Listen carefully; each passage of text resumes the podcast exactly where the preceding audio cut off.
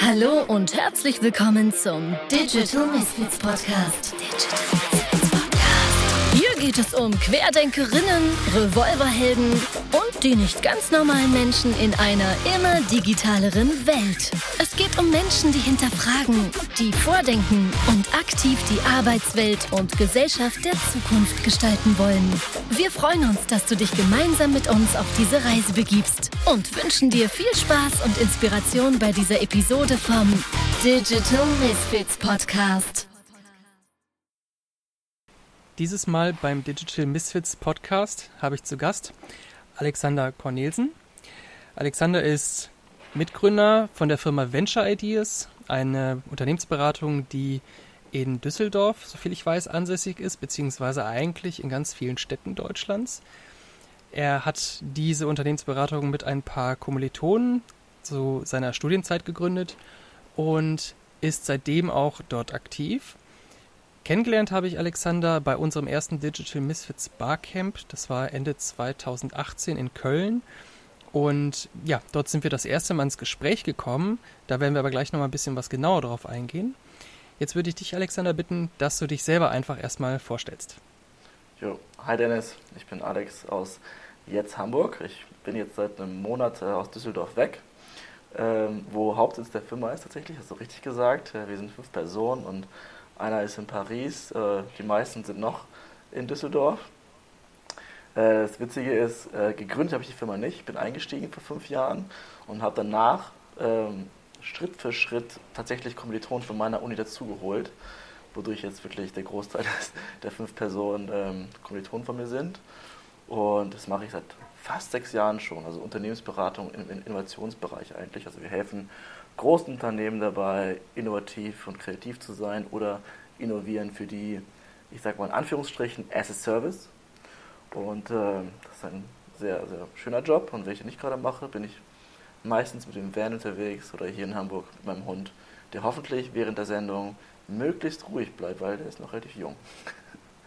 Ja, das äh, Problem kenne ich mit dem Hund. Meine sind ja quasi auch hier in der Nähe und ja, da ist auch immer das Thema, bleiben Sie ruhig. Du hast erzählt, du bist in deiner Freizeit gerne mit dem Van unterwegs. Ähm, ich glaube, bei Instagram hast du den, hast du den Namen Busbruder ja, genau. und äh, postest quasi alles, was mit deinem, ähm, mit deinem ja, ähm, Campingwagen äh, zu tun hat und ähm, wie du unterwegs bist. Ähm, aber was, was hat es denn eigentlich, oder sagen wir mal so, du bist auf das Digital Misfits Barcamp gekommen Ende 2018. Ja. Und hattest dort, äh, wie es bei einem Barcamp ist, ähm, eine Session vorgeschlagen, die du gerne geben möchtest und die dann auch Tatsache stattgefunden hat. Und die Session, da ging es bei dir darum, dass du, ich glaube, ein Sabbatical machen wolltest. Also zwar kein ganzes Jahr, aber ein paar Monate. Genau. Und nach Input gesucht hast, was du machen kannst. Genau, ich finde das Barcamp-Format ähm, halt so spannend, weil ihr in der Einleitung gesagt habt, Ihr könnt Ideen teilen, diskutieren, ähm, was, was euch irgendwie interessiert oder bewegt. Und das Spannende war, was ihr gesagt habt, dass ähm, man auch über Dinge reden kann, die vielleicht noch nicht fertig sind oder an die man gerade selber irgendwie denkt und grübelt und sich da Menschen dazu holen kann. Und das war der Moment, wo ich dachte, hey, ich habe doch diese eine Sache, diese zwei, drei Monate, die ich mir freigenommen habe, wo ich noch überhaupt nicht wusste, was ich damit anfangen soll, wo ich einfach sagen konnte, ähm, ich habe folgende Ressourcen, ich habe Zeit, ich habe den Van und ich habe Interessen im Bereich äh, New Work und Recruiting und so weiter und habe das Publikum gebeten, mir dabei zu helfen, Dinge zu entwickeln, die ich machen kann, um entsprechend diese Zeit richtig zu nutzen.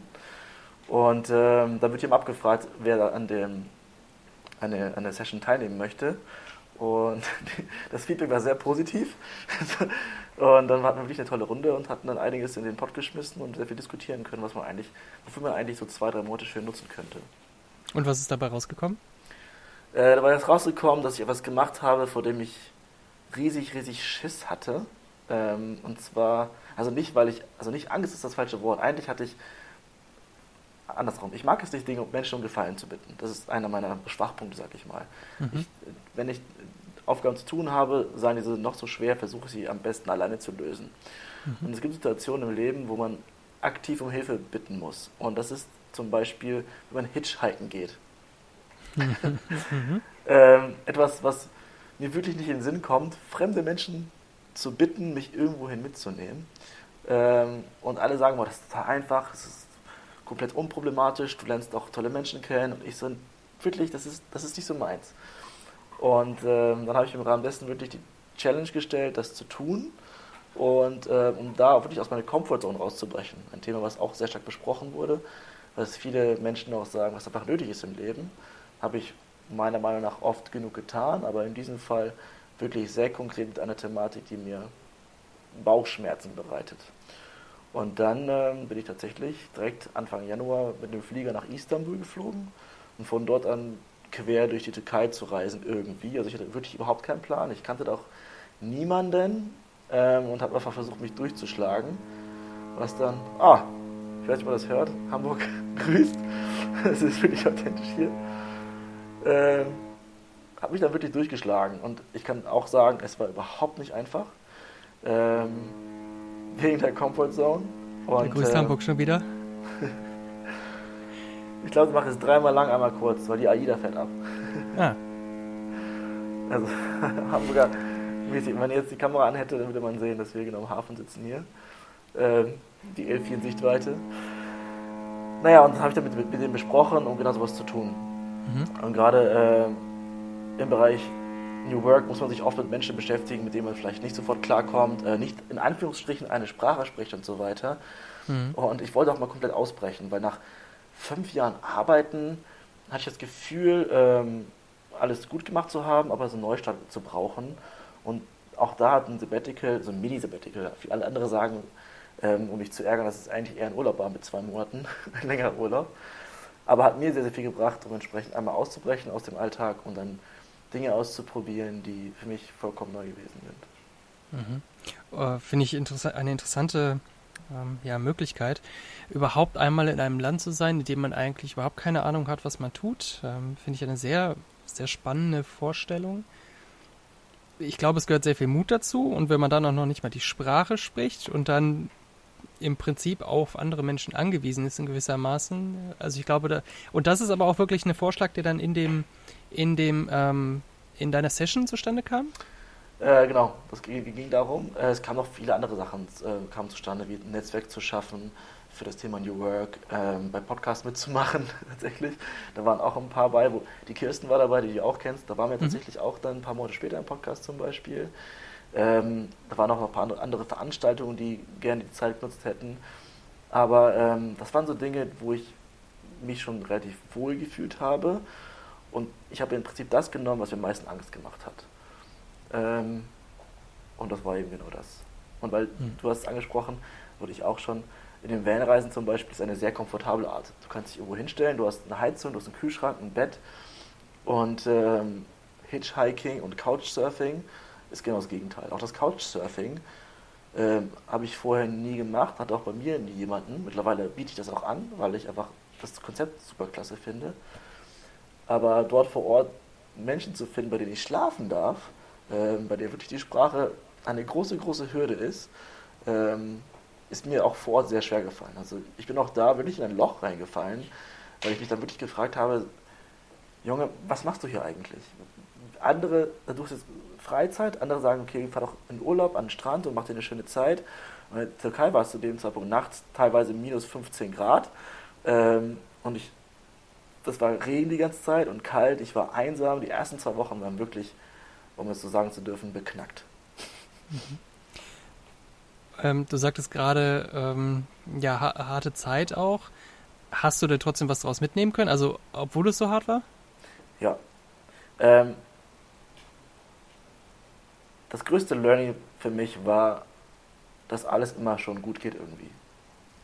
Also mhm. du wirst schon einen Platz zum Schlafen finden, du wirst schon irgendwie in die nächste Stadt kommen, du wirst schon jemanden finden, der sich um dich kümmert. Und das war, also ich hatte wirklich einen Moment ähm, nach den ersten zwei Wochen, da war ich äh, mittlerweile in Antalya, also schon relativ weit gereist, ich weiß nicht, locker 4000 Kilometer, äh, teilweise auch mit dem Reisebus, äh, mhm. weil es dann irgendwann nicht mehr anders ging. Ähm, und dann wurde ich wirklich krank, ich hatte Fieber mhm. und lag in diesem Hostel und dachte, okay, das war's, das macht einfach keinen Sinn. Ich, ich bin einsam und ich kann mit niemandem reden und ich war froh, dass ich Medikamente hatte aus Deutschland so ungefähr. Und dann habe ich gesagt, okay, ich habe alles eingepackt, bin in ein Café gegangen und habe dann im Café Flüge gesucht in ein mhm. warmes Land. ich hatte einfach keine Lust mehr. Und dann ist mir eingefallen, als ich noch in Istanbul war, also mein Startpunkt, äh, habe ich, hab ich ein Paar kennengelernt, bei denen durfte ich freundlicherweise wohnen, die mir gesagt haben, in der Nähe von Antalya ähm, haben die jemanden, der, ähm, der relativ gut Deutsch spricht und der dich sicherlich aufnehmen könnte. Dann dachte ich, okay, ich schreibe den jetzt einfach mal bei, bei Facebook und gucke, was passiert. Und äh, der hat tatsächlich geschrieben, so, ja, er hat Zeit, ich kann zu ihm kommen, ich kann bei ihm auf dem Campingplatz wohnen, beziehungsweise. Und äh, würde sich sogar freuen, weil um sein Deutsch aufzufrischen. Er hatte sogar eine deutsche Mutter. Mhm. Und hat er mich abgeholt mit dem Auto, ich bin zu ihm nach Hause gefahren und dann haben wir seinen, mit seinen Freunden gemeinsam Abend gegessen. Und das war der erste Moment nach zwei Wochen, wo ich mich wirklich, wirklich wohl gefühlt habe. Und witzigerweise ich da auch, hatte auch da einen Hund gehabt zur Adoption. Äh, was dann thematisch später noch sehr wichtig geworden ist für mich. Ähm, aber dann diese Situation, jemanden zu haben, mit dem man reden kann, ähm, wo man ein warmes Bett hat, dann ist da, und sich sicher fühlt, da habe ich die Energie genommen, wirklich weiter zu reisen. Ähm, war aber wirklich kurz vor knapp für mich selber. Ähm, ist es, oder ist dir da draußen in gewissem Maße so eine gewisse, ja, Ruhe entstanden? Also, dass du wirklich sagst, okay, egal wie schlimm es ist, es wird, nach, es wird nachher gut gehen oder, weiß ich nicht, man wird nicht verhungern, man wird nicht erfrieren, was auch immer. Dass man ähm, so, auch das aufs Leben vielleicht ähm, ja, spiegeln kann, dass man sagt, es wird schon gut gehen. Auf jeden Fall. Also ich war jetzt nie ein besonders ängstlicher Typ. Ähm, also alles an Extremsport probiere ich gerne mal aus. Aber das Vertrauen in die anderen Menschen hat mir so ein bisschen gefehlt irgendwie. Also das, um andere Menschen um Hilfe zu bitten und dann sind, sind die für einen da und so weiter. Das, äh, das kam wirklich durch diese Momente und das kam dann immer wieder. Und ich habe das Gefühl gehabt, ab dem, das hat eine Veränderung meines Mindsets. Ab der Sekunde, wo ich dieses Vertrauen hatte, in dass alles gut wird und ich schon jemanden finde, bei dem ich schlafen darf und so weiter, ab der Sekunde war was positiver. Das ist einfach so ein positives Mindset, was mir wirklich sehr viel Energie gegeben hat und wodurch ich dann doch noch mehr den Mut hatte, wirklich zu hitchhiken, auch mit türkischen älteren Herren, die wirklich kein Wort Englisch oder Deutsch konnten, nichts, nicht mal Coca-Cola. Dortmund konnten die, Dortmund konnten die sein, Dortmund gut, so ungefähr. Und aber die haben wir mitgenommen und das war einfach total witzig. Und das ist wirklich so, wie viele sagen, da wird man auf einen Tee eingeladen. Ich wurde jetzt nicht zu denen nach Hause eingeladen, was vielen anderen passiert ist. Aber ähm, es wurde dann wirklich schön und dann konnte ich die Reise deutlich genießen. Irgendwann war es wieder, wieder anstrengend nach zwei Wochen, weil man einfach mhm. unterwegs ist, wo ich mir entschieden habe, nach Georgien rüberzufahren, weil ich als äh, russischsprachiger ähm, Deutsch sprechen, Russisch sprechen konnte und dann, mhm. was mir deutlich leichter gefallen ist. Aber ähm, genau, nach diesem, nach diesem Wendepunkt wurde alles deutlich angenehmer und schöner. Du hast äh, angesprochen, er hatte einen, einen Hund zur Vermittlung. Ist das zufälligerweise den Hund, den du jetzt hast? Nee, das ist er nicht. Aber ich habe, also es war, er hatte einen Hund, den er zum Abgeben hatte tatsächlich. Ja. Und er wollte den abgeben oder musste den abgeben, weil äh, dieser Hund immer die Hühner gejagt hat. Und der, dieser Hund war super lieb und liebevoll zu mir und wir haben wirklich sehr viel ähm, zusammen gekuschelt und sind zum Strand runter und so weiter. Und ich wollte schon immer einen Hund haben, aber war mir noch nie, habe mich noch nie getraut, wirklich diesen Schritt zu wagen. Und tatsächlich noch während meines Sabbaticals, nach meiner Rückkehr, bin ich ins Tierheim gegangen und habe mir dann in Düsseldorf einen Hund zugelegt, was nicht immer einfach ist. Wie du hörst, macht er mal Macken so zwischendurch. Ähm, ist aber schon eine Sache, für die man sich sehr aktiv entscheiden muss. Und auch dazu zwingen, viel mehr draußen zu sein. Ja, das, das stimmt. Also es, es stülpt schon ein bisschen was das äh, Leben auf den Kopf. Aber es ist in vielerlei Hinsicht auch eine Lehre. Oder ich konnte auch in der Zeit, seitdem wir unsere zwei Hunde haben, sehr viel lernen und ähm, viele sagen natürlich, und ich sage das im Prinzip auch, so ein Hund ist quasi ein kleines, äh, die Vorstufe zu Kindern. Ja, man, man, muss sich in gewissem Maße darauf einstellen. Ja. Wenn sie krank sind, muss man darauf aufpassen. Ja. Wenn man ähm, geschäftlich verreist oder in Urlaub reist, muss man gucken, was man mit den Hunden macht und so weiter und so fort. Also es schränkt einen schon ein, aber es ist auch genauso wie bei Kindern wahrscheinlich schön, wenn man nach Hause guckt, man guckt in die treudoven Augen und denkt sich auch, warum war ich überhaupt den ganzen Tag weg? Ja, und man hat auch oft ein schlechtes Gewissen, wenn man nicht die Zeit dafür hat. Bei meinem Hund ist es noch so, ähm, wenn ich mich nicht mit ihr beschäftige, dann fängt sie auch an, nötig zu werden, wie jetzt so ein bisschen, weil jetzt war der ganze Tag ein bisschen hektisch und jetzt habe ich zum Glück meine Partnerin, die so ein bisschen, ein bisschen Aufmerksamkeit schenkt, aber sonst würde sie hier auf, meinem Kopf rumtanzen und deswegen ja. werde ich gleich nach der Aufnahme auf jeden Fall eine schöne Runde mit ihr drehen. Ja, hervorragend, hervorragend. So, dann hast du fünf Jahre zu dem Zeitpunkt bei Venture Idea gearbeitet. Wie bist du, also du bist während deines Studiums dort eingestiegen schon? Nee, ich habe mich während meines Studiums selbstständig gemacht im, im Online-Gaming-Bereich. Also ich habe so Online-Gaming-Firmen beraten mit meinem äh, besten Kumpel. Äh, dann haben wir im Prinzip Videospiele übersetzt und da Community Management betrieben und Marketing gemacht und so weiter. So einfach mal als Nebenjob, sage ich mal. Das lief aber ganz mhm. gut und da haben wir zusammen praktisch eine Firma aufgemacht und sind in Berlin, äh, nach Berlin gezogen, von Göttingen aus, wo ich studiert habe. Und äh, das ging eine ganze Weile gut, bis ich ein Angebot bekommen habe, in Kalifornien nochmal zu gründen für eine Münchner Firma, was ich dann auch sehr dankend angenommen habe, weil ähm, das war jetzt vor acht Jahren oder so, sieben, acht Jahren. Da war Silicon mhm. Valley schon da und da war wirklich Facebook und Google schon groß und da mhm. mit denen zusammenzuarbeiten ist wirklich eine große Ehre und auch sehr frustrierend gleichzeitig. Mhm. Äh, bin dann zurückgekommen und dann bin ich aber relativ schnell, äh, den, den, Gründer von Venture ID, den Lukas Sauerschwarz, kannte ich schon länger. Und ähm, dann hat er einfach gefragt, ob ich nicht Lust hätte, für Unternehmen Ideen zu machen. darunter, mhm. konnte, darunter konnte ich mir damals noch nicht so viel vorstellen und auch hatte ich eigentlich nie das Interesse, ein äh, Unternehmensberater zu werden.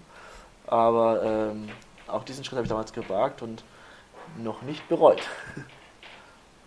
Und in der Zeit bei Venture ID ist aber auch dann ein Buch entstanden, was sich mit der Thematik New Work beschäftigt. Genau. Und das war wahrscheinlich dann auch irgendwo so ein bisschen was der Aufhänger, warum du dann unter anderem mit beim, beim Barcamp bei uns warst, ähm, weil du dich sowieso schon mit dem Thema New Work beschäftigt hast und Digital Misfits natürlich irgendwo in gewissem Maße äh, auch mit New Work assoziiert wird, obwohl Klar. wir versuchen, das ein bisschen was zu vermeiden oder halt einfach nicht zu stark zu thematisieren. Aha aber ihr habt ein Buch geschrieben. Good, Good Job heißt es.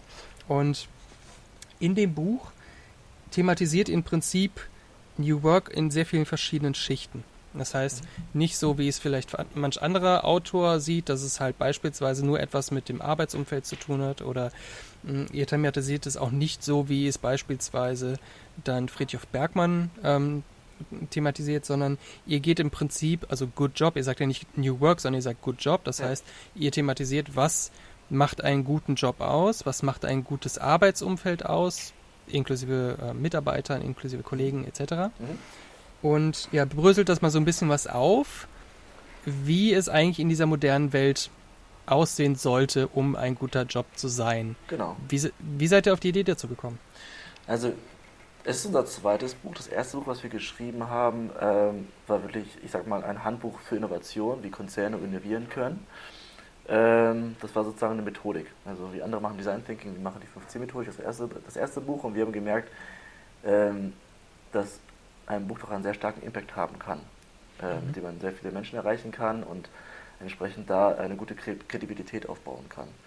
Und ähm, Oft wurde uns gesagt, dass wir als Unternehmen wirklich interessant sind, weil wir Dinge einfach als Unternehmen anders machen. Also, dass wir so viel Urlaub machen können, wie wir wollen, dass wir arbeiten können, von wo wir wollen, dass wir alle mehr oder weniger das gleiche Gehalt verdienen. Also so viele, viele verschiedene Dinge.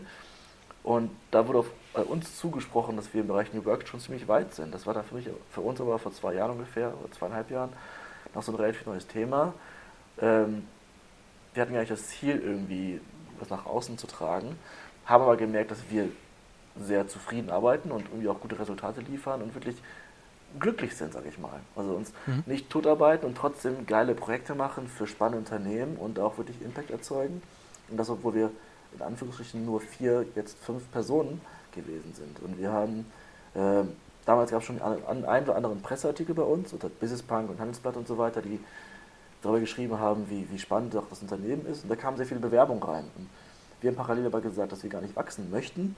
Wir möchten gerne diese, dieses kleine Team an vier äh, Personen bleiben, weil wir dadurch große Vorteile haben, wie wir können weiterhin an Projekten arbeiten, müssen weniger Management machen, wir können uns die Projekte aussuchen. Das ist ein sehr großer Vorteil, dass man nicht jedes Projekt irgendwie annehmen muss und nicht diesen Sales-Druck hat, sondern wirklich mhm. konzentriert und mit, mit großer Freude um, an einzelnen Themen zu arbeiten.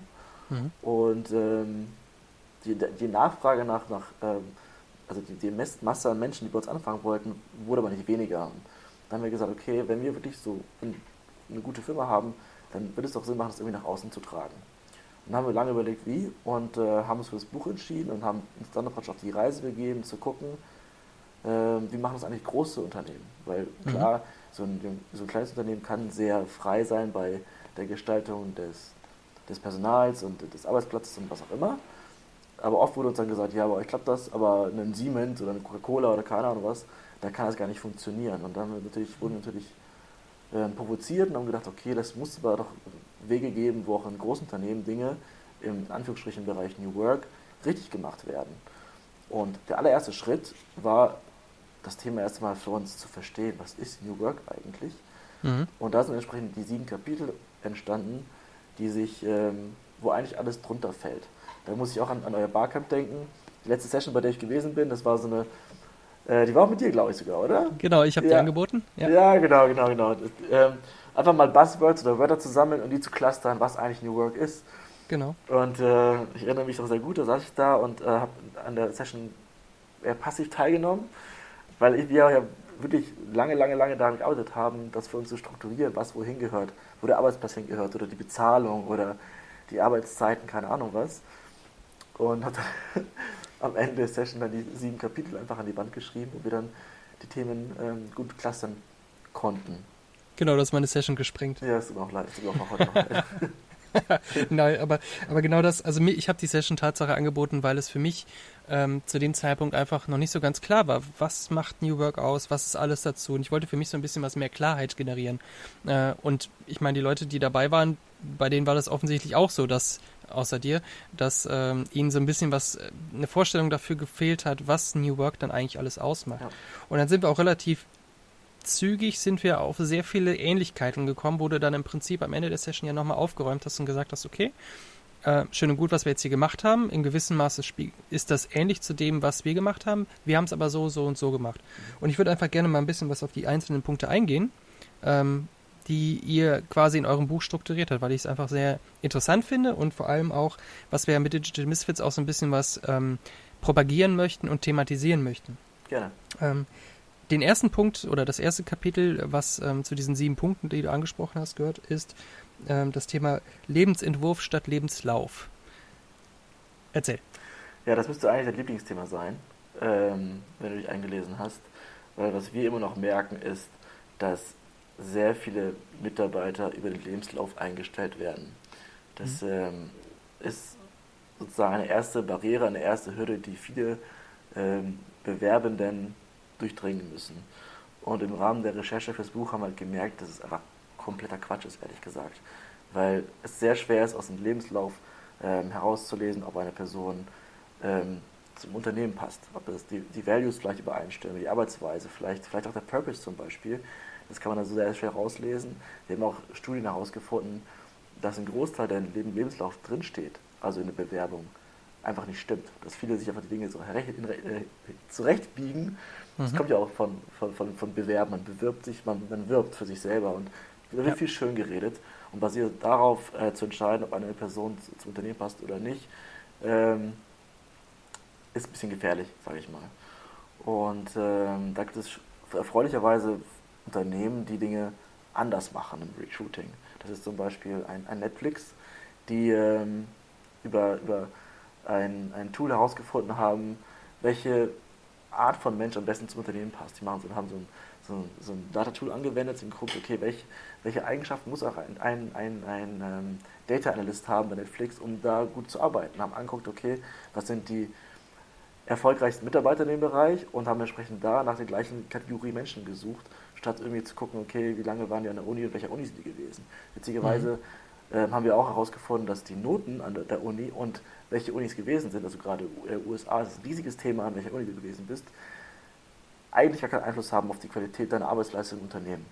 Und mhm. das sind so viele Dinge, die wir ähm, da aufgebrochen haben und reingetaucht sind und gemerkt haben, dass es da doch eigentlich anders gehen muss. Ja, absolut. Das ist ja auch eigentlich auch der, der Beweggrund gewesen, warum ich damals Digital Misfits gegründet habe, ähm, weil Unternehmen auf, auf mich zugekommen sind, gesagt haben, Herr Schenkel, wie findet man denn so Leute wie Sie? Und äh, ich gesagt habe, wenn ich mich bei euch beworben hätte, ich wäre sofort rausgeflogen, genau. weil niemand einen Bachelorstudent mit 16 Semestern einstellt oder ähm, jemand, der noch nie in seinem Leben irgendwo fest angestellt gearbeitet hat äh, und nur selbstständig war, den könnt ihr überhaupt gar nicht einsortieren. Das passt nicht. Also der Lebenslauf passt nicht zu dem Raster, wie ihr es eventuell anwendet bei der Auswahl. Ja, genau. Zweites Thema, Begeisterung statt Beförderung. Genau, da gibt es ähm, im ersten Schritt um intrinsische und extrinsische Motivation. Also viele wissen schon, dass äh, intrinsische Motivation deutlich äh, ähm, effizienter ist und produktiver ist bei Kreativaufgaben, bei Innovationsaufgaben. Ähm, dennoch wird weiterhin extrinsisch motiviert, das, das, ist, das wissen die meisten schon, das ist auch schon 40 Jahre her, das erste Buch, was da dazu geschrieben wurde. Was wir aber sehr stark thematisieren, ist, dass extrinsische Motivation die intrinsische sogar kaputt machen kann. Wenn du halt mhm. anfängst, ähm, motivierte Menschen mit Geld noch weiter zu motivieren, kann, kann das wirklich nach hinten losgehen. Und da gibt es auch schöne Experimente mit Kindern zum Beispiel, äh, das haben wir da auch drin, die, ähm, die darum gebeten wurden, Bilder zu malen. Da waren so drei verschiedene Gruppen und so weiter. Im Endeffekt kann ich, um das kurz zu fassen, die Kinder, die für das Malen belohnt wurden mit, mit Süßigkeiten, haben echt weniger Bilder gemalt und schlechtere Bilder gemalt als die Kinder, die aus Spaß gemalt wurden oder wenn die mit einer Belohnung überrascht wurden. Gleiches gibt es auch zum Beispiel bei Personen, die aufhören zu rauchen. Da haben die auch eine große Studie gehabt äh, zur Rauchentwöhnung. Mhm. Und da war tatsächlich die Gruppe, die finanziell motiviert wurde, mit dem Rauchen aufzuhören, erstmal stärker. Aber die sind dann langfristig rückfällig geworden gegenüber der Gruppe, die entsprechend keine Motivation erhalten haben als, als, als, als Belohnung. Und da eben einzutauchen, wie kann man Mitarbeiter denn anders motivieren als durch Boni oder weiß ich nicht was, den Firmenwagen, da reinzugehen. Und da sind Dinge wie zum Beispiel ähm, den, den Zusammenhalt in der Firma zu stärken. So, mhm. Google zum Beispiel macht ja so eine, so eine Nugler-Woche, wo erstmal eine Woche lang alle sich kennenlernen und äh, entsprechend Buddies werden sozusagen. Oder die Freiräume zu schaffen, Dinge zu tun, wie sie es für selbst am, am besten erachten zum Beispiel.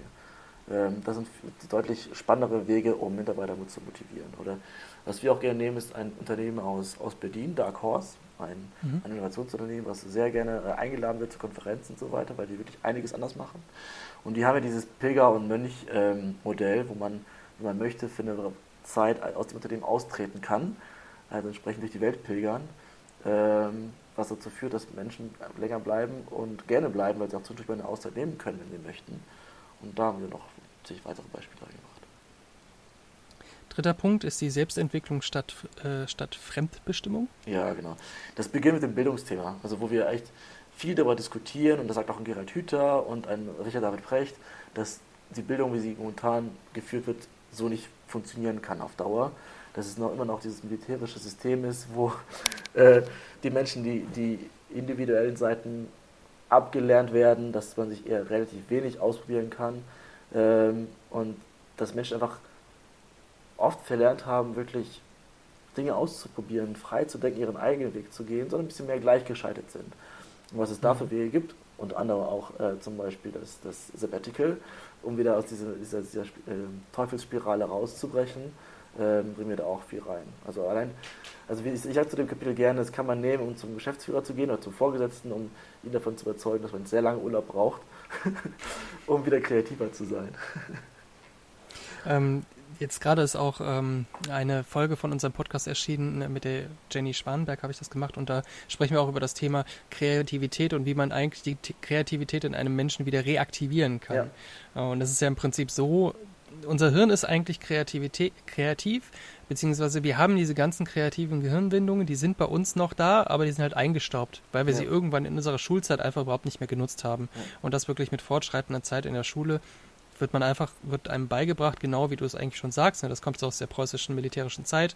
Ja. Ähm, du hast Befehle entgegenzunehmen, du hast sie umzusetzen und danach nach dem nächsten Befehl zu fragen. Oder wenn wir es im, im Zuge der Industrialisierung uns vorstellen, du musst Teil A in Teil B stecken und das den ganzen Tag und die Anleitung lesen, wie es, wie es denn geht. Äh, genau, das nächste Thema wäre neue Haltung statt neue Hierarchie. Genau, das, das Thema in welcher Form wir Hierarchie noch brauchen oder ob das nicht ein Haltungsthema ist, ähm, in die welche Richtung man gehen soll. Das geht auch stark in das Thema, was du gerade gesagt hast, vom Militärischen, weil mhm. in diesem Militär, Militär, braucht man natürlich sehr viel Hierarchie, um Millionen von Soldaten ähm, zu koordinieren und so weiter. In welcher Form das heute noch Sinn macht, ähm, kann man natürlich hinterfragen. Da muss man jetzt aufpassen. Ich will jetzt nicht sagen, dass jedes Unternehmen sich auf äh, Holocracy umwandeln soll. Ähm, mhm. Das thematisieren wir auch sehr, sehr stark, weil viele Menschen das wirklich auch die selbstbestimmte Arbeiten verlernt haben über die Zeit und das in so sehr großen Chaos enden kann und man sagt, okay, wir schaffen jetzt alle Hierarchien ab, aber dann geht es mehr in Richtung Servant Leadership zum Beispiel, wie man als Vorgesetzter doch ähm, auf Augenhöhe mit den Mitarbeitern arbeiten kann. Sehr, sehr spannendes Thema.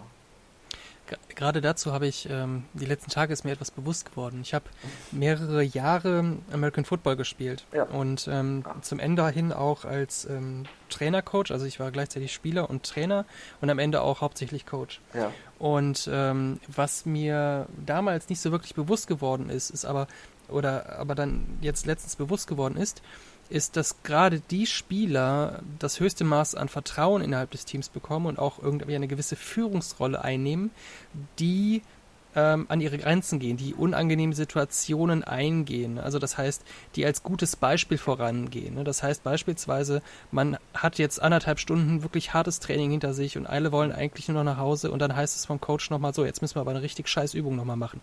Dann sind die Spieler, die als erstes in der Schlange stehen und sagen, okay, ich mache es für alle vor, ähm, die wirklich an ihre eigenen Grenzen gehen, aber das auch zeigen, Mhm.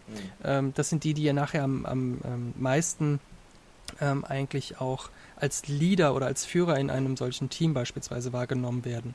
Oder ähm, beispielsweise, was ich damals häufig gemacht habe, um auch dieser Rolle irgendwo gerecht zu werden, ist, ähm, ich habe mich mit stärkeren Spielern gemessen. Ja. Ja. also es gibt halt beispielsweise Tackle-Training und dann hast du, klar, natürlich kannst du da, äh, ich bin 1,70, äh, wenn ich da jemanden vor mir habe, der 1,85 ist und auch noch 40 Kilo mehr wiegt als ich, dann habe ich mich trotzdem dem Tackle mit ihm gestellt, weil ich wusste, dass es gegenüber dem Team eine gewisse ähm, Haltung ähm, zeigt, die man sich natürlich als, als Coach und als Spieler und als Captain nachher auch wünscht, dass die anderen Spieler diese Haltung einnehmen und dass sie Ja. das ernst nehmen. Und was mir die letzten Tage auch so bewusst geworden ist, ist, das fehlt massiv in vielen Führungsrollen. Ja. Beziehungsweise generell bei vielen Führungskräften ist diese Denke einfach null vorhanden. Ja, ja, Und meinst, ich glaube, das wollen keine schädigt. Mitarbeiter haben, die nach vorne preschen, sondern sollen einfach nur Folge leisten, oder? Nee, dass, dass die Führungskräfte einfach gar nicht bereit sind, die schwere Arbeit selber erstmal zu leisten, Mhm. bevor sie sie von ihren Untergebenen fordern. Mhm. Beziehungsweise die unangenehme Arbeit vielleicht erstmal selber zu leisten, bevor ich sie von meinen Untergebenen fordere. Mhm. Da ist nämlich dann eher so die Einstellung, ich habe doch meine Untergebenen dafür, dass sie mir die unangenehme Arbeit abnehmen. Hallo Untergebene, bitte mach das für mich. Ja, oder noch nicht mal bitte, sondern du musst das jetzt machen, weil sonst Ja. fliegst du raus. Ja, ja ich persönlich ähm, fühlte mich auch immer zu solchen Personen sehr hingezogen. Also wirklich. Ich habe mir immer irgendeine Art von Mentor gesucht, der mich inspiriert. Also auch im Freundeskreis ist mir das aufgefallen, dass ich immer Menschen um mich herum äh, ansammle, die besser sind als ich, in welchem Bereich auch immer, weil ich das sehr, sehr inspirierend fand. Und da gehe ich auch immer gerne mit. Also auch, bei, bei Geschäftsführern war das so teilweise. Ähm, ich hatte einen Vorgesetzten, ich habe auch gemerkt, da kommt nichts. So, der, der pusht mich nicht an meine Limits, der, der ist kein, kein Vorbild und da war ich sehr, sehr schnell wieder raus, weil ich gesagt habe, ich brauche das. Ich, ich, bin, ich bin hungrig, ich brauche mehr. Und man merkt es auch sehr schnell, wenn man so eine Person vor sich hat, nicht über sich oder neben sich, sondern das steht einem gegenüber, dass man dann merkt, wie man, wie man wachsen kann an, den, an solchen Personen und das ist immer sehr inspirierend. Genau, genau. Wenn er, wenn er quasi selber die, die, das Hindernis immer höher legt und man selber dann das Gefühl hat, okay, wenn er das macht, dann, dann muss ich das jetzt natürlich auch, ne? Springen, ja, okay. Genau, genau. Und dann sind wir wieder beim Militärischen. Wenn ich dir sage, spring, dann hast du zu fragen, wie hoch. Hast du gedient oder? Nein, ich habe Zivi gemacht. Ich auch. Also wovon reden wir eigentlich? So, nächstes Thema, Stoppuhr statt Stechuhr. Ja. Hast du da die Einleitung gelesen? das, ist, das ist wundervoll. Ähm, viele Menschen beklagen sich darüber, dass, dass sie sehr viele Überstunden machen müssen. Und andere hingegen haben wirklich Zeit, um im Privat sehr viel im Internet zu surfen. Es gab sogar eine Zahl irgendwie, dass jeder Vierte Zeit hat oder mal zur Arbeit äh, pornografische Filme geguckt hat. da fragt man sich, okay, was ist das denn für eine Schere? Ähm, klar ist aber, dass nicht immer sehr effizient gearbeitet wird. Und das alte Modell zu sagen, okay, du hast einen 8-Stunden-Tag und stichst aus und gehst nach Hause, das ist altbacken. Ich sage nicht, dass es nicht für manche richtig ist. Es gibt Menschen, die machen das und brauchen wirklich dieses, diese Trennung von Arbeit und, und Freizeit. Aber viele Menschen sehen sich nach, nach flexibleren, flexibleren Modellen, also vom, sowohl vom Arbeitsplatz, was auch noch kommt, als auch von der Arbeitsweise, wie man arbeitet. Ähm, Mhm. aber es geht auch stark in die Richtung äh, Mindfulness zum Beispiel oder den Flow-Modus. Also viele Dinge, wo man die Zeit deutlich besser nutzen kann und dann vielleicht wirklich mal früher Arbeit, äh, Feierabend machen kann. Mhm. Interessant. Also ich beobachte das auch an mir selber, dass ich ähm, nicht in vorgegebenen Arbeitszeiten wirklich am produktivsten bin, sondern eher ähm, schubweise ist es eher so. Ne? Also das kann dann beispielsweise nachts um 2 Uhr kann es sein, dass ich einfach drei Stunden mega produktiv bin und in diesen drei Stunden könnte ich dann mehr rocken, als wenn ich halt drei Arbeitstage aneinander hängen Ja. würde. Ähm, deswegen finde ich einen sehr, sehr ähm, interessanten Ansatz. Also ich finde wirklich spannend, für sich selber herauszufinden, wann performt man. Und es gibt ja wirklich die Menschen, die stehen morgens um 6 auf und sind von 7 bis 10 produktiv und dann reicht ihnen das so ungefähr. Also, und andere sind einfach Nachteulen, da gibt es ja auch Konzepte. Ähm, und denen dann wirklich vorzuschreiben, du musst dann in deinem Büro zu sein, ist einfach altmodisch.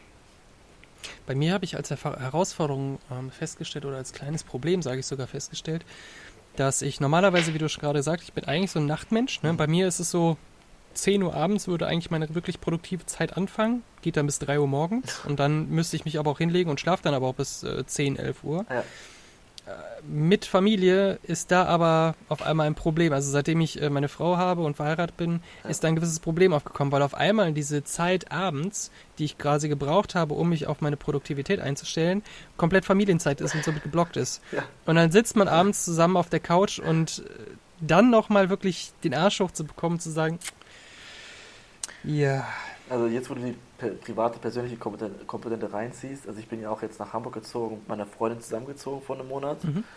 Und gerade mit Homeoffice und so weiter braucht es sehr viel Organisationstalent. Auch jetzt, ähm, dass wir jetzt die Aufnahme machen, ist ja zu später Stunde, dass die Mhm. jetzt sozusagen nicht, nicht einfach abhängen kann, ist schon, da muss man ähm, wirklich aufeinander Rücksicht nehmen.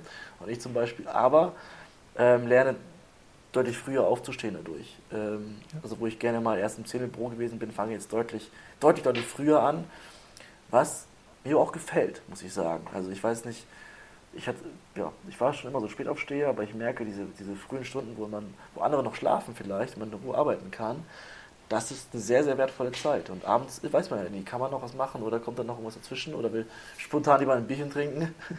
Wenn du dann morgens die drei Stunden, vier Stunden vielleicht genutzt hast, dann ist die Chance gut, dass du auch mal Feierabend machen kannst. ja stimmt. Aber ich enttäusche dich nur ungern, morgens um 9 Uhr schlafen die Menschen nicht mehr. Also auch Ja, wenn ja. das für dich dann sehr, sehr Schade. früh ist. Aber da, da sind wir schon beim nächsten Thema Platz für Arbeit statt Arbeitsplatz. Ja, genau. Ähm, tolles Kapitel. Also ich kann mit meinem Vanlife sagen, dass man eigentlich keinen Schreibtisch mehr braucht, sondern arbeiten kann, von, man, wo man will. Äh, hat mir sehr gut gefallen. Oder auch jetzt bei uns, wo wir wirklich äh, an verschiedensten Standorten arbeiten. Man braucht halt nicht mehr diesen Schreibtisch. Ne? Also das, das ist wirklich eine der Sachen, wo die Digitalisierung einen sehr großen Einfluss hat mit Handy, Laptop und so weiter. Ähm, wo wir da, da wirklich davon sprechen, dass, dass jetzt mal Schluss ist mit, ihr müsst irgendwo im Büro sein. Und das ist aber auch erfreulicherweise der Bereich, wo sehr viel Bewegung drin ist. Immer, es gibt immer nicht, ähm, also es ist auch lange nicht so, dass jeder Mitarbeiter Homeoffice machen darf. Ich Mhm. glaube, es ist in Deutschland äh, im niedrigen zweistelligen Bereich. Ähm, aber viele, viele wünschen sich das. Und viele sagen auch, 80 Prozent oder so sagen auch, dass das deren Lebensqualität erhöhen würde, wenn sie auch mal öfter von zu Hause arbeiten können. Ja, kann ich verstehen. Mm, Ich bin sogar an dem Punkt, dass ich sage, zu viel, also für mich ist beispielsweise zu viel Homeoffice sogar eher schädlich. Mhm. Also ich merke, dass ich zu Hause eher in ein, in ein falsches Mindset verfalle und so weiter. Und mir hilft es sogar teilweise, dass ich einfach rausgehe, irgendwo in die Bibliothek gehe, irgendwo, wo ich einfach meinen Laptop hinstellen kann, von mir aus auch ein Café und dort oder sogar am Flughafen im Café, wenn ich irgendwie auf Reisen bin, Ja. dann bin ich dort sogar produktiver, als wenn ich zu Hause im Homeoffice wäre, Ja. weil da sind einfach viele andere Sachen, die man halt irgendwie machen könnte. Ähm, während ich halt unterwegs ganz klar weiß, dass das, das muss erledigt werden und jetzt gerade kann ich eh nichts anderes machen. Also ich muss sagen, ich lieb, liebte es auch im, im Zug und der Bahn äh, und so weiter zu arbeiten. Das geht mit dem Hund nicht mehr. Das heißt, bin ich, bin ich tatsächlich wieder sehr viel mit dem Van unterwegs, damit der Hund irgendwo schlafen kann. Mhm. Ähm, ich genieße aber das Homeoffice gerade sehr, weil ich sehr konzentriert arbeiten kann. Weil ich kann den Takt wirklich eintakten, auch gerade mit dem Gassi gehen und so weiter. Ich muss auf Mhm. niemanden Rücksicht nehmen, sondern gehe in dem Moment und dann gehe ich halt mal um 15 Uhr erst lunchen, weil ich gerade im Flow bin und so weiter. Das, aber im Büro, wo sagen, Leute sagen, okay, lass mal jetzt um 13 Uhr essen gehen und so weiter, das, das hat schon, das sind zu viele Einflüsse auf einen. Muss aber gleichzeitig sagen, jetzt nach einem Monat, ein bisschen mehr, freue ich mich schon wieder darauf, Menschen um mich zu haben, die, wo ein Tumult ist, die rumrennen und äh, Meetings haben und wirklich in dieser Arbeitsstimmung drin sind. Das, ähm, da wird sich in den nächsten Wochen bei mir auf jeden Fall was tun. Also ich werde nicht Und meinem ich empf- bleiben.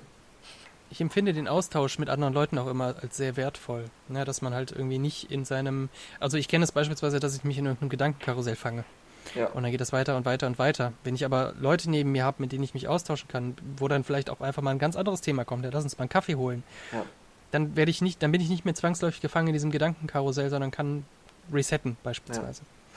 Ja. Ähm, ja, das Ding ist, ich bin sehr viel am Telefonieren und ähm, jetzt, wo ich nach Hamburg gezogen bin, baue ich hier sehr stark mein persönliches Netzwerk aus. Das heißt, ich habe ein, zwei Mal am Tag auch einen Kaffeetermin oder so, wo ich dann wirklich unter Menschen komme, ähm, was mir dann wirklich diese, diese, diese soziale Komponente bringt.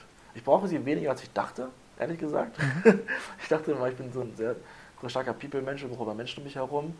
Ähm, aber ja, es, es, wird sich ändern. Aber zum Homeoffice auch zum Beispiel, da gibt es auch Zahlen dazu, die sagen, zu viel ist wirklich schädlich. Dass man halt mhm. bei der bei den Beförderungsanlässen ähm, und so weiter weniger berücksichtigt wird und so weiter. Da muss man ein bisschen aufpassen, dass man auch sich mal blicken lässt und ähm, Personen, die oft Homeoffice machen, auch das Gefühl, nicht besonders wertgeschätzt zu werden, wie auch, wenn sie nicht da sind und die auch ja. vielleicht Resultate liefern, aber trotzdem die menschliche Kompetenz wegfällt. Und ich persönlich bin auch ein Mensch, der zehnmal lieber sich auf einen Kaffee in, in Real Life trifft, als einfach nur zu telefonieren zum, zum Thema. Ja, ja, ich finde auch, äh, es geht einfach, und das ist ja auch der Grund, warum wir jetzt gerade hier dieses Tool nutzen, wo wir quasi telefonieren können, aber uns gleichzeitig auch noch sehen, um den Podcast aufzunehmen, weil ähm, es geht einfach sehr viel Zwischenmenschliches verloren, wenn man sich nur telefonisch hört. Ja. Ähm, und ich finde sogar so bei Video ist sogar, da, da geht auch nochmal viel verloren, was ja. einfach da wäre, wenn man sich wirklich vor Ort treffen würde und sehen würde in, in Real Life. Ähm, also wir beim, Podcast, haben, wir beim Podcast bestehen darauf, dass das vor Ort stattfindet. Mhm. Ja, kann ich verstehen. Ähm, für mich jetzt nicht so praktikabel. Aber kann ich verstehen, warum man es tut. Und wenn ich mir jetzt irgendwie eine perfekte Welt wünschen würde, dann würde ich natürlich auch gerne jeden Podcast wirklich äh, face-to-face -face aufnehmen. Mhm. Thema, das nächste Thema ist Work-Life-Harmonie statt Work-Life-Balance. Oh ja. Haben wir im Prinzip so ein bisschen was schon angeschnitten, ne? Bisschen angeschnitten, aber da möchte ich nochmal deutlich machen, also wir geben mit dem Buch nie vor, was die richtige Sache ist. Mhm. Für manche Menschen kann eine Work-Life-Balance, also eine strikte Trennung von Arbeit und Privatleben, vollkommen Sinn machen. Die würde ich um 17, 18 Uhr den Laptop zuklappen, was auch immer nach Hause gehen und über die Arbeit gar nicht mehr nachdenken. Ähm, für andere Menschen hingegen, die wünschen sich die Flexibilität und so weiter. Wir ähm, nehmen das Thema mal sehr, sehr ernst, weil wir mal davon sprechen, dass Unternehmen sprechen mal viel von, von Flexibilität und sie ermöglichen mhm. dir auch mal ähm, zu Hause was zu machen, wenn du mittags länger mal lunchen möchtest zum Beispiel. Was wir mitbekommen ist, dass viele Menschen die Arbeit in ihr Privatleben reinlassen, also auch mal am mhm. Sonntag was machen zum Beispiel oder spät nachts was machen on top, äh, aber relativ wenig sich trauen, von der Arbeitszeit was abzukapseln fürs Privatleben. Das ist ein ja. ganz, ganz großes Thema, wo auch viele nicht wissen, wie viel ist angemessen und so weiter. Und also wie viele Menschen kennst du wirklich, die jetzt Mittwochnachmittags für zwei Stunden ins Fitnessstudio gehen, zum Beispiel während der Arbeitszeit? Das gibt es einfach wirklich super, super selten. Und da mhm. sagen wir, Achtung, wenn ihr eurem Unternehmen schon eure Freizeit gebt, dann ähm, nehmt euch auch bitte wieder Arbeitszeit für privat ein, sonst kann es gefährlich werden.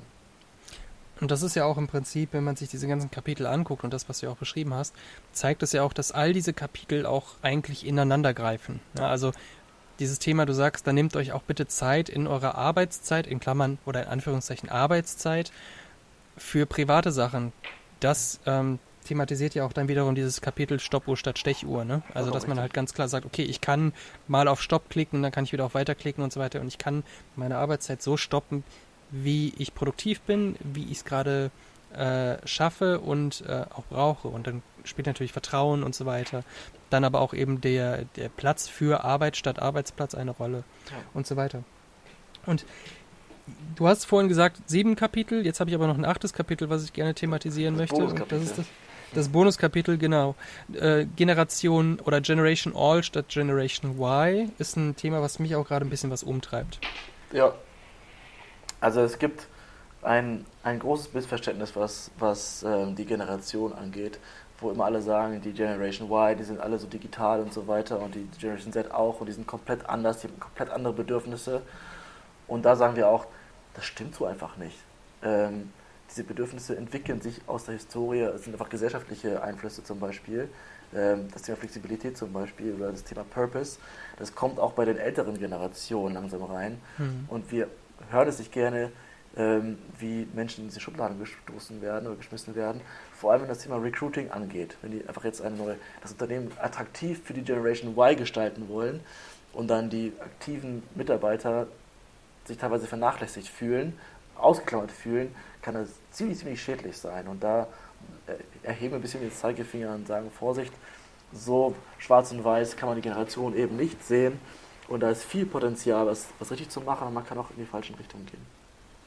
Das ist auch äh, den Zeigefinger, den wir uns selber bei Digital Misfits quasi ein bisschen was erheben müssen, Ja. weil wir von Anfang an eigentlich immer sehr stark kommuniziert haben, dass wir an die Querdenker der Generation Y, Digital Natives und so weiter ansprechen.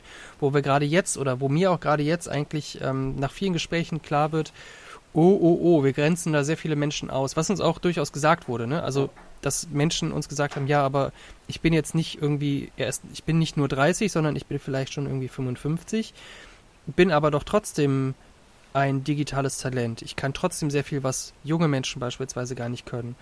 Ich bin interessiert an Purpose und so weiter und so fort. Weswegen es mir gerade ein Anliegen ist, dass wir genau diese Ausgrenzung ähm, ja, versuchen wieder gut zu machen, dass wir sagen, wir wollen alle Generationen ansprechen und es geht um das Mindset und nicht einfach nur darum, wann du geboren bist und äh, in, welche, in welche Schublade du denn jetzt gehörst. Ja.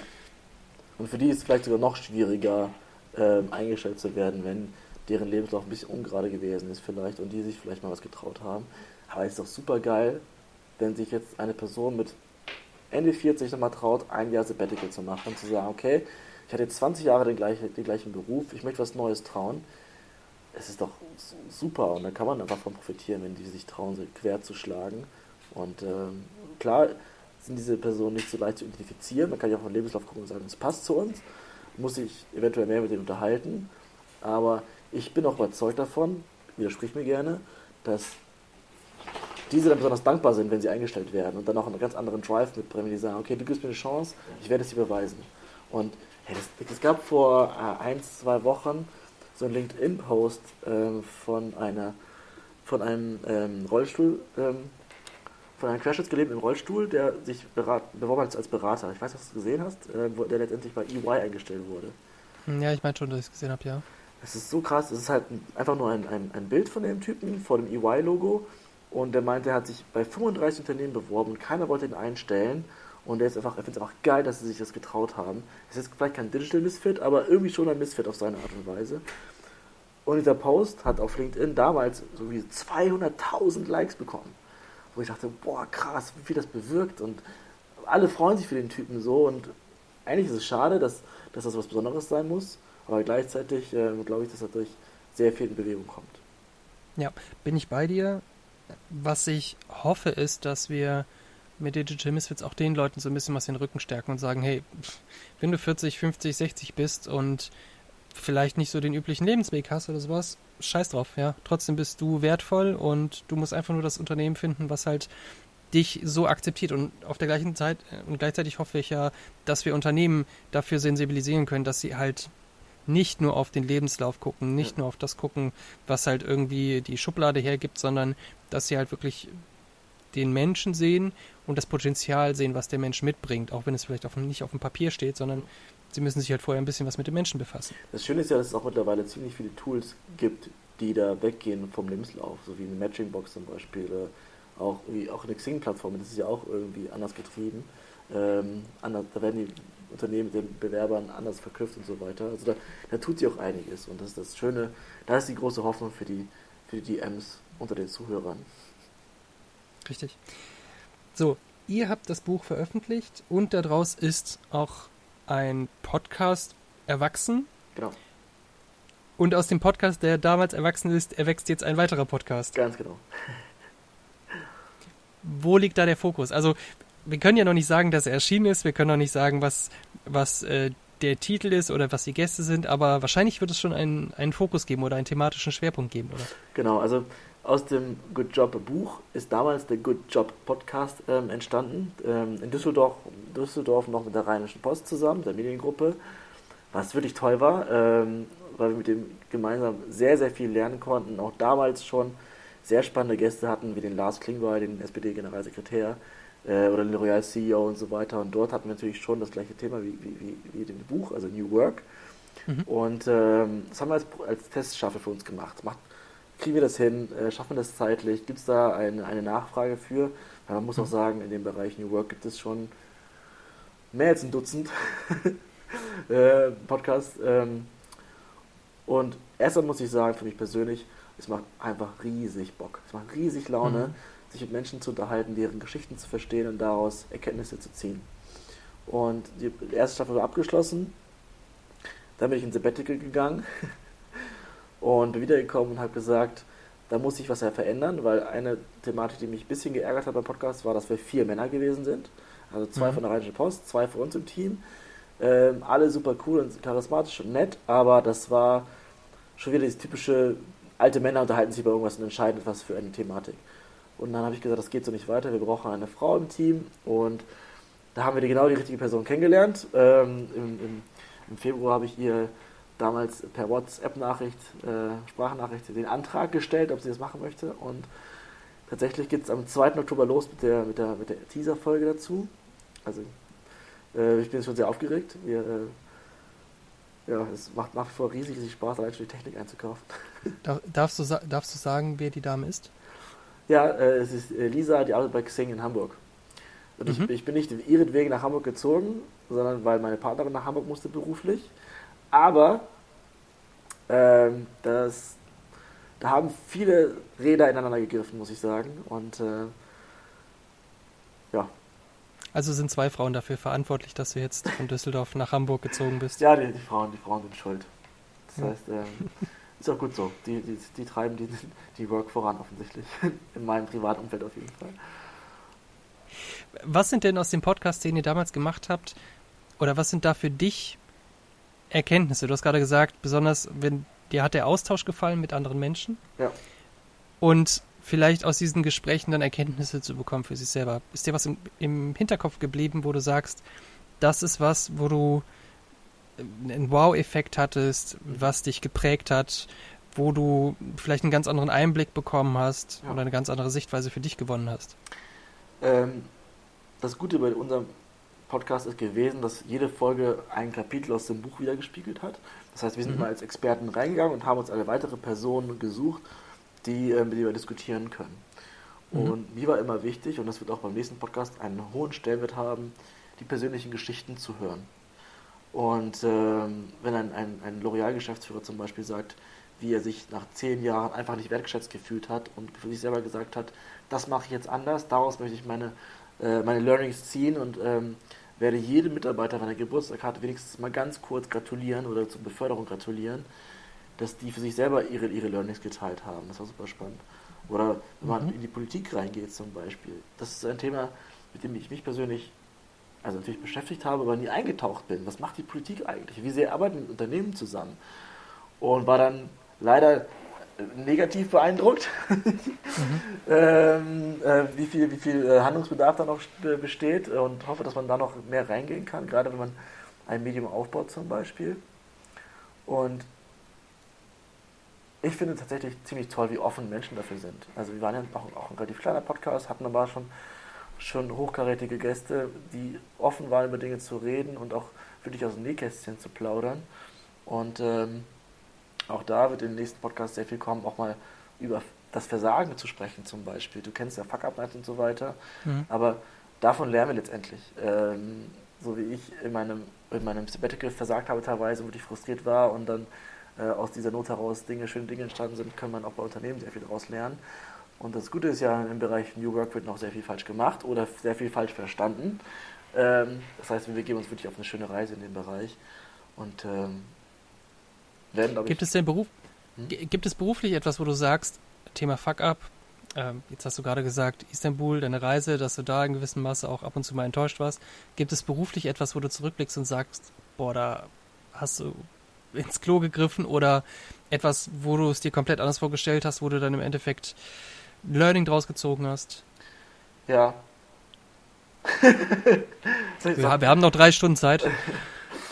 ähm, ich wurde mir sehr stark über meine Schwächen und Stärken bewusst. Ähm, gerade bei uns bei Venture Idea im Team haben wir sehr unterschiedliche Persönlichkeiten und ich musste mir eingestehen, dass es Dinge gibt, wo ich mich zwei Wochen dran setze und ein anderer macht eine Stunde und der macht es trotzdem besser als ich. Mhm. Und da ist man seinem eigenen Stolz wirklich angegriffen. Und dann gleichzeitig zu sagen, gut, das verstehe ich, dann gebe ich ihm Aufgaben ab, versuche gleichzeitig zu verstehen, was ich besser kann, um zu gucken, wo ergänzt man sich, statt da sich in den Weg zu stellen. Und ich bin ein durchaus stolzer Mensch. Ähm, keine Ahnung, wo das herkommt, vielleicht weil ich einen russischen Hintergrund habe, wo man niemals Schwäche zeigen darf. Ähm, und deswegen fällt es mir auch schwer, Menschen Gefallen zu bitten und so weiter. Aber da sich einzugestehen, man hat Schwächen, man muss sich auf andere verlassen und muss sie auch um Hilfe bitten, das war für mich etwas, was ich schmerzlich lernen musste, ehrlich gesagt. Und das kommt witzigerweise immer wieder. Ähm, dann stellt man eine Person ein, äh, die eigentlich lange nicht so viel Berufserfahrung hat wie einer selbst und die kann es einfach besser. So, du bist einfach nur da und denkst so, okay, das ähm, gibt mir eine Nacht, um darüber zu schlafen und dann, äh, dann können wir gerne wieder, wieder zusammen Hand in Hand gehen. Mhm. Und das wünsche ich mir natürlich auch für andere Menschen, die dann akzeptieren, dass, dass man nicht alles machen kann und ähm, sich so konstelliert, dass einfach man sich gut ergänzen kann. Das war ein Thema. Also klar. Was war das konkret für ein Thema oder was für eine Schwäche war das, wo du sagst, du hast dieses beispielsweise sehr lange Mühe gegeben, wo es jemand anders in einer Stunde einfach runterrockt? Ja, also ich bin zum Beispiel super schlecht darin, Dinge zu recherchieren. Also ich habe mhm. hab ja studiert und ich war ein ziemlich schlechter Student. Ähm, ich war auch in der Schule schon schlecht. Also ich hatte, mein Abi-Abschluss war 3,6. Ähm, oh, ich habe gedacht, meine 2,7 ist schlecht. Nee, nee, äh, ich war nicht mal zugelassen zu den Klausuren. Ich habe irgendwie, oh. weiß ich nicht, das, es lag mir überhaupt nicht. Und da gehst du halt aus der Schule raus und du denkst erstmal, boah, du bist dumm. Kacke was machst du jetzt? Dann habe ich Zivildienst gemacht, dann habe ich studiert und ähm, mit, mit ziemlich viel Elan, aber da auch schon gemerkt, so akademisch arbeiten, so eine Hausarbeit schreiben, so, das liegt mir auch überhaupt nicht. So mal zu recherchieren, okay, wie sieht es aus, äh, was sind Zahlen, Daten, Fakten, wie kann man die interpretieren? Da stehe ich wie, wie, wie ein Cornelius vom Berg und ähm, das, das hat aber nicht funktioniert. Gleichzeitig habe ich aber gemerkt, dass ich zum Beispiel äh, sehr, sehr, sehr fleißig gewesen bin. Also ich sag mal sehr hardworking ähm, mhm. und konnte es dadurch so ein bisschen kompensieren und habe mich damals mit einer Person zusammengetan, die einfach so ein Zahlenmensch gewesen ist. Ähm, der wirklich das Businessmodell aufgebaut hat und ich dann die Person war, die mit hausieren gegangen ist, rumgelaufen ist und Vertrieb gemacht hat. Und man da oft einfach nur connecten muss mit den Menschen, äh, was wieder besser, deutlich besser lag. Und ich habe es immer wieder probiert und auch heute noch kann ich sagen, ich bin nicht besonders gut darin. Und ein Buch zu schreiben macht mir richtig viel Spaß. Aber wenn es darum geht, wirklich äh, mal zahlengetrieben Dinge zu belegen, dann brauche ich auf jeden Fall sehr viel Kaffee und Motivation dafür. Sehr schön. Ich finde es ich find's, ähm, sehr spannend, dieses, dieses Thema seine eigenen Stärken und Schwächen zu ergründen. Ähm, man kennt das ja, ne? In einem Vorstellungsgespräch, ja, was sind denn Ihre Schwächen? ja, ich bin Perfektionist ja. oder sowas. Ne? Also diese Klassiker.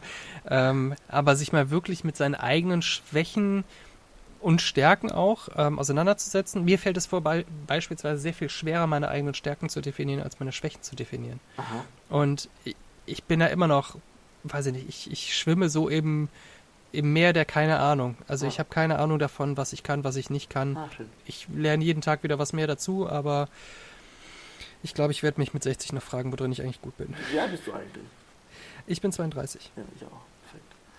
Haben wir noch Zeit, unsere Stärken und Schwächen zu finden. Aber ja, es, pff, die Stärken kann man auch sehr gut abfragen. Also wir machen das tatsächlich so, ähm, dass wir einmal im Jahr für eine Woche als Team von Venture Idea gemeinsam verreisen für eine Strategiewoche und mhm. arbeiten an uns selber, machen psychologische Tests, äh, überlegen, ähm, wie wir effizienter arbeiten können und so weiter. Und dieses Jahr hatten mhm. wir eine ganz spannende Aufgabe.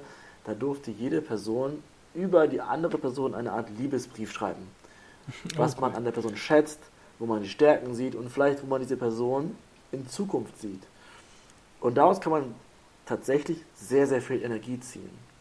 Es ist, macht Spaß, darüber nachzudenken, was man einer anderen Person was Schönes sagen kann. Und es macht auch wirklich Spaß, das zu kommunizieren. Aber wenn dann der Empfänger dieser Nachrichten offen dafür ist und nicht sagt, ah, nein, ist doch gar nicht so, sondern wirklich es ernst nimmt, kann man daraus sehr viel Energie ziehen. Und dann kann man entsprechend in Teams dann wirklich die Aufgaben zuweisen. Und ähm, dann habe ich halt die Ehre, Podcasts zu machen zum Beispiel und die Kollegen dürfen dann Excel-Tabellen füllen. Finde ich eine sehr schöne Methode. Ich muss aber gestehen, dass ich, äh, was dieses ganze Methodenthema oder auch dieses Selbstoptimierungsthema, ja, also es ist kein Witz, dass ich mich äh, schon ewig frage, was sind meine Stärken und meine Schwächen und ich habe versucht, das Ganze mit sehr viel Literatur zu ergründen ja. und so weiter und so fort. Ich habe irgendwann aber festgestellt, dass mich das eher kirre macht. Ja. Je mehr ich gelesen habe, je mehr ich über verschiedene Methoden erfahren habe, wie man denn seine eigenen Stärken ja. und Schwächen ergründen kann, umso mehr bin ich in, ja, als nicht Depression verfallen, aber in diesen Zwang verfallen, oh Gott, ich muss besser werden, ich muss das besser machen, ich muss das besser machen, ich muss mir die Gewohnheit an, antrainieren, ich muss mir die Gewohnheit abtrainieren, ja. wie auch immer, bis ich dann irgendwann gesagt habe, okay, das, das kann es doch nicht sein, warum kann ich nicht einfach mal ich selber sein und warum, warum habe ich in mir selber dieses, diesen Drang, mir all diesen Bullshit antun zu müssen und jetzt bin ich tatsächlich an dem Punkt, wo ich sage, naja, ich bin halt in Sachen gut, ich bin halt in Sachen schlecht, ich muss damit leben, aber da jetzt irgendwie, äh, weiß ich nicht, aus meinen Schwächen Stärken versuchen zu machen oder sowas, ich konzentriere mich lieber auf meine Stärken, von denen ich weiß, dass ich sie habe, oder vielleicht ergründe ich neue Stärken. Ich weiß nicht, also ich bin jetzt kein, kein Coach und kein Psychologe und so weiter. Ich glaube, weil ich, ich sehe es auch ein bisschen in mir, dass du dich in einer sehr schwierigen, aber gleichzeitig sehr dankbaren Situation befindest, weil du dadurch halt immer wieder deine Grenzen nach außen pushst und so weiter und immer wieder neue Dinge ausprobieren möchtest und zugucken möchtest, kannst du sie auch. Und oft ist es so und sehr oft auch nicht, das wäre dann wie bei neuen Sportarten, keine Ahnung was, oder eine Keynote mhm. halten mhm. oder ich habe keine Ahnung. Es gibt so viele Dinge, die man ähm, probieren kann und auf, auf die Nase fällt. Aber deswegen ist es so anstrengend, aber gleichzeitig ist es so unglaublich befriedigend, was Neues zu entdecken, was man vorher nicht gesehen hat. Ähm, muss man aufpassen. Also ich kann nur sagen, pass auf dich auf und erlaub dir auch mal eine Pause und ein Sabbatical. Ja, das habe ich, das hab ich auch festgestellt. Tatsache, dass dieses Thema Pause auch durchaus nötig ist. Ähm, und gleichzeitig, wie du schon sagst, ne, probieren, immer was Neues probieren. Und der Podcast ist im Prinzip genau das. Also einfach mal was Neues probieren. Gucken, was, was kommt dabei rum. Funktioniert es? Funktioniert es nicht? Kann ich es? Kann ich es nicht? ähm, wir, wir, werden dann bei Folge 377 sehen, wie es aussieht. Äh, okay, also jeden Tag eine Folge und dann noch ein paar mehr. Äh, jetzt gerade bin ich bei jedem, bei jeder Woche, vielleicht irgendwann mal zweimal die Woche. Ja. Mal gucken. Äh, aber wo wir gerade ja, wir sind ja quasi schon auf dem Weg zum Abspann. Ich würde dich gerne fragen, was wäre dein Advice für Digital Misfits? Irgendwas, wo du sagst, hey, das sollte jeder machen, jeder tun, äh, nicht tun. Meinst du jetzt für eure äh, Bewegung oder für euer. Äh, natürlich, einerseits die Bewegung, aber andererseits auch die Individuen. Hm. Also, ich verfolge eure Aktivitäten ja sehr intensiv, also seit dem Barcamp tatsächlich und bin ein, ein großer Fan von dem, was ihr tut. Und habe ja schon mal gesagt, es wird wichtig sein, irgendwie lokaler zu sein als nur einmal im Jahr in Köln. Das wird nicht ausreichen, um eine Bewegung zu fördern und zu unterstützen. Und ich glaube, wenn ich mir euer Netzwerk angucke, sind da viele Menschen dabei, die euch gerne aktiver unterstützen möchten. Die für euch wir, wir sollten nachher nochmal telefonieren. Hamburg habe ich so auf, dem, auf, der, auf der Karte gefunden. Hamburg hat viel Potenzial, auf jeden Fall würde ich sagen. Also wenn du da jemanden findest, der Bock drauf hat, dann ähm, bin ich sicher, der, der wird nicht Nein sagen. Aber das ist halt ein riesiges Thema und ich glaube, dass man da dann entsprechend sehr viel, sehr viel ähm, Gas geben kann. Du hast ja auch gesagt, ihr habt jetzt schon einen Termin für nächstes Jahr angekündigt, äh, was auch cool ist, dass man weiß, dass es da weitergeht. Weil hätte ja auch sein können, ja? Wir können es ja direkt hier, hier, sagen, also 8. und 9. Juni 2020 ist das nächste Digital Misfits Festival. Kalender blocken, Tickets jetzt schon kaufen. noch eine andere Veranstaltung, was, was mit Menschen zu tun hat? Ich weiß es nicht. Ah, okay. Ganz viel wahrscheinlich. Wahrscheinlich, ja. Es, Veranstaltungen gibt es tatsächlich sehr, sehr viele. Ich werde auch dieses Jahr noch auf sehr, sehr viele hinfahren ähm, und von dort berichten, weil da sich doch einiges tut. Ich bin gespannt. Was die Misfits angeht, die euch folgen und vielleicht diesen Podcast anhören, wie gesagt, es gibt wirklich coole Tools mittlerweile, wie Matchingbox zum Beispiel. Ich weiß nicht, ob ihr die kennt, ähm, wo Menschen nicht eingestellt werden primär auf deren Karriere und Lebenslauf, sondern auf deren Charakteristik und Values und so weiter und wo sie gematcht werden, verknüpft werden. Äh, ich glaube, da kann man mit ein bisschen Fleiß kann man sich auf diesen Plattformen sehr gut positionieren und darstellen. Ähm, ob man jetzt eine eigene Website braucht, mit der man sich bewirbt, ähm, kann ich noch nicht beurteilen. Ähm, dein Post auf LinkedIn war doch sehr, sehr impactstark. Ich war sehr beeindruckt. Sowieso rede ich mit ich vielen Menschen darüber, dass du in dem Bereich sehr viel machst. Und ich glaube auch zum Beispiel, dass, dass ähm, LinkedIn als Social Media Plattform sehr gut funktioniert. Äh, meiner Meinung nach zu gut im Persönlichen. Also ich zum Beispiel bekomme für einen Selfie mit einer Person deutlich mehr Bilder, als wenn ich einen mhm. richtig keinen, tollen Artikel ähm, veröffentliche, an dem ich einen halben Tag gesessen habe. Das ja. finde ich ein bisschen ärgerlich. Gleichzeitig mit diesem Wissen kann man sich ganz gut inszenieren. Und wenn man, wenn, wenn man die, eigene, die eigenen Peers, eigene Zweck merkt, diese Person ist viel unterwegs, trifft viele spannende Personen, macht es sich auch interessant. Und man kann das Internet und Instagram und die Selbstinszenierung schönreden und schlecht machen, auf jeden Fall. Aber man kann es auch für sich selber nutzen. Und wenn ein, ein, ein Schauspieler Social Media nutzt, um greifbar zu sein, dann kann ein, ein Digital Misfit die Technik nutzen, um sichtbar zu werden. Es ist viel Arbeit, aber kann sein, dass es deutlich mehr bringt, als einfach Lebensläufe rauszuschicken, die dann sowieso ignoriert werden. Ja, ja sehe ich, äh, sehe ich ähnlich. Also da hast meinen Daumen hoch dafür. Das Thema, um das noch zu ergänzen, das, weil das bei euch auch oft aufkommt, was ich noch nie gemacht habe, ist Personal Branding wirklich mal ähm, professionell anzugehen. Ich mache es wirklich aus dem Bauch heraus und gucke, was kommt an, was kommt nicht an, was auch sehr frustrierend ist und man sich fragt so, oh, komisch, kein, nur ein Like und das war auch vom Arbeitskollegen.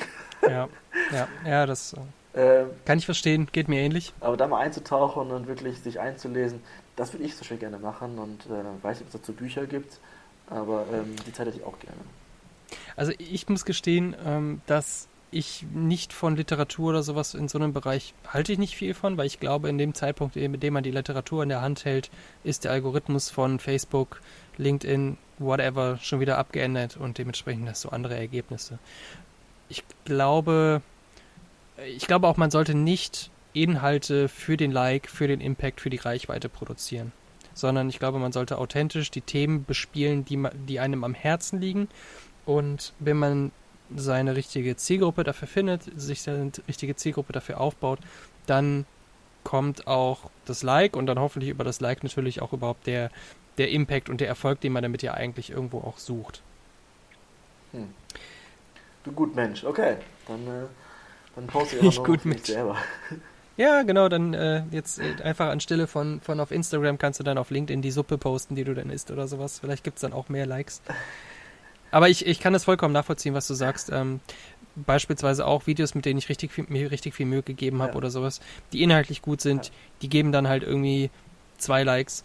Und welche, wo man einfach nur sagt, haha, ich bin hier gerade draußen, tolles Wetter, geben halt 500 Likes und du denkst dir nur, was ist denn los? Ja. ja. Aber ich glaube, das, das, kann man, das, das, Schöne, das Schöne daran ist, dass es sehr datengetrieben ist. Also wie gesagt, ich bin jetzt nicht der beste Excel-Mensch der Welt, aber wenn man merkt, welche Art von Content gut ankommt und entsprechend auch die Leute berührt, dann macht es auch noch mehr Bock da reinzugehen. Also, also ich weiß nicht, ich, ich habe das Gefühl schon deine Entwicklung mit zu beobachten. Ähm, und ich dachte mir auch beim ersten Video so, boah, das ist aber nah dran, die Kamera. so, cool. Und aber habe gesehen, wie es angekommen ist und dann wieder an anderen Stellen, wo das ähm, Männer und Frauen gemacht haben und gemerkt habe, das funktioniert richtig. Ich zum Beispiel habe es mir noch nicht getraut, da reinzugehen. Ich kann es nur empfehlen. Es ist eine Hürde und gerade dieses Thema, wo wir vorhin, wo ich vorhin so witzhaft gesagt habe, ne, der Perfektionismus, ja. das ist häufig die eigene größte Hürde, oder zumindest war es auch für mich die größte Hürde, so diese Selbstkritik an einem selber. Und ja. ja, das Licht ist ja nicht schön oder Hintergrund ist nicht schön oder die Inhalte, man hat ein bisschen gestottert, was auch immer. Oder ich habe gerade auch, ich, ich gerade habe ein sehr großes Problem damit, dass ich sehr viel äh, äh, in meine Rede reinbringe, ohne dass ich es eigentlich merke. Ich versuche das zu reduzieren, aber irgendwo habe ich dann auch gesagt, ja, scheiß drauf. Ja? Ich mache jetzt ein Video nicht nochmal, nur weil ich einmal so, ja. äh, gesagt habe. Ja. Oder was auch immer. Und ich habe inzwischen auch das Gefühl, dass solche Sachen viel authentischer sind, viel besser ankommen, als wenn es wirklich das glatte, überproduzierte Video ist. Äh, ja, das habe ich auch für den Podcast gehört zum Beispiel. Also ich weiß zum Beispiel, ich rede sowieso schnell und undeutlich. Ich wäre niemals im Leben ein Radiosprecher. Außer vielleicht für einen Werbeslogan mal ganz leise vorlesen muss, was die Beipackzettel sagen. ähm, ich bekomme das Feedback, dass es halt authentisch und sympathisch wirkt, was mir dann Spaß macht, weil ich sehr stark an meiner ähm, Aussprache zweifle und auch jetzt für den nächsten Podcast eigentlich angefragt habe, ob wir nicht noch Sprachtraining machen. Mm, aber wenn es dann losgeht, dass ein Thema mich berührt und ich spannend finde, dann merke ich schon in meinen Gedanken, yeah, geil, ist alles raus muss halt aufpassen. Aber ja, ich finde, du machst, machst da einen guten Job. Ich glaube, davon kann man einiges lernen. Und ich versuche auch da Dinge zu stehlen. Irgendwann. Ich kann es nur empfehlen. Zeig dich vor der Kamera, bist ja jetzt auch nicht der hässlichste, also. Oh, danke. Ja. Der Bart verdeckt So.